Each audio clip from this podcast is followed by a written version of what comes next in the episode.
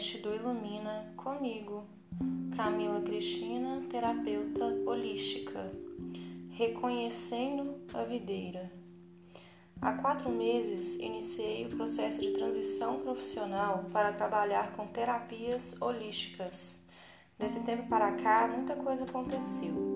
Fiz várias sessões e diversas terapias para conseguir levar a transição de uma forma menos pesada pois estava numa autocobrança absurda de que tinha que começar a ver frutos do trabalho rápido.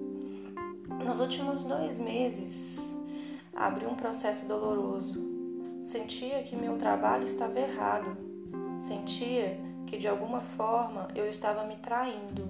E mesmo fazendo várias terapias, orando e meditando, me sentia afastada do Criador. Sem perceber, comecei a buscar em outros planos a espiritualidade que me fazia sentir tão bem. Eu queria voltar a sentir o Criador em mim e queria mostrar ao mundo que isso é possível para todos. Queria ajudar as pessoas a se sentirem bem consigo mesmo através do amor incondicional. Mas eu estava sofrendo porque eu mesma não conseguia sentir isso. Cheguei a perder a minha fé em Deus e em Jesus Cristo. Nesse tempo, eu havia sido convidada para participar de um belíssimo trabalho no Dia das Bruxas, no qual seria usado uma medicina da floresta.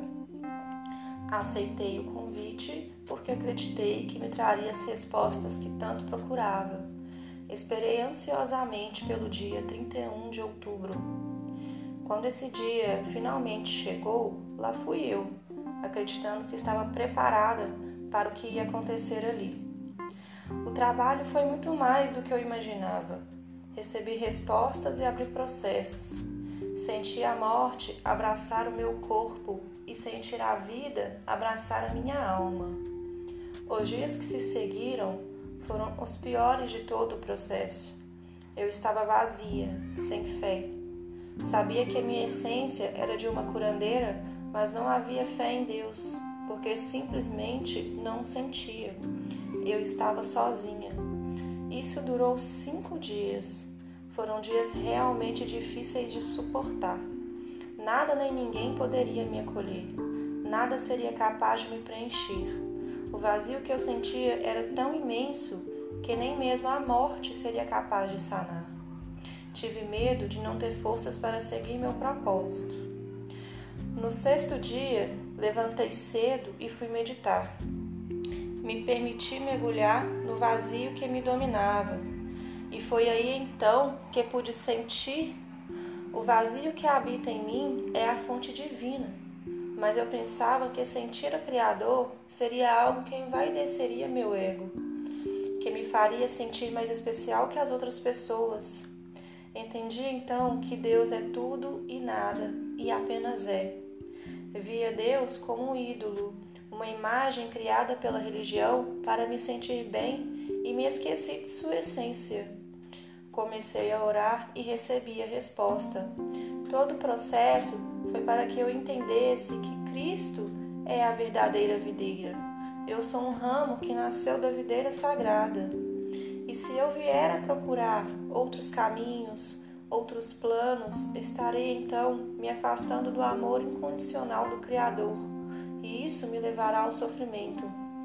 Outras pessoas já haviam me falado coisas parecidas, mas como a teimosa que sou, precisei sofrer dois meses para compreender o que o, que o Criador estava me ensinando com tanta amorosidade pelo caminho que eu mesma escolhi trilhar. Hoje pude entender que quando as coisas não estão fluindo como desejamos, não é porque Deus se afastou de nós, Deus está em tudo. Somos nós mesmos que dificultamos nosso caminho. Somos nós que escolhemos nos afastar de Cristo para nutrir nosso ego. Quanto mais elevado nosso ego, mais longe estamos da essência divina. Percebi agora que, pelas curas que testemunhei em mim e em outras pessoas, eu, eu quis ser a videira, eu acreditei que eu era a videira. e por isso meu trabalho deixou de ter êxito. Por isso eu comecei a me afastar de Cristo e do Criador de tudo que é. Agora curada de mim mesma, estarei dando início ao sublime trabalho ao qual fui designada pela fonte criadora, tendo Cristo como guia, a minha fonte de amor e luz. O nome videira surgiu desta meditação. Arro.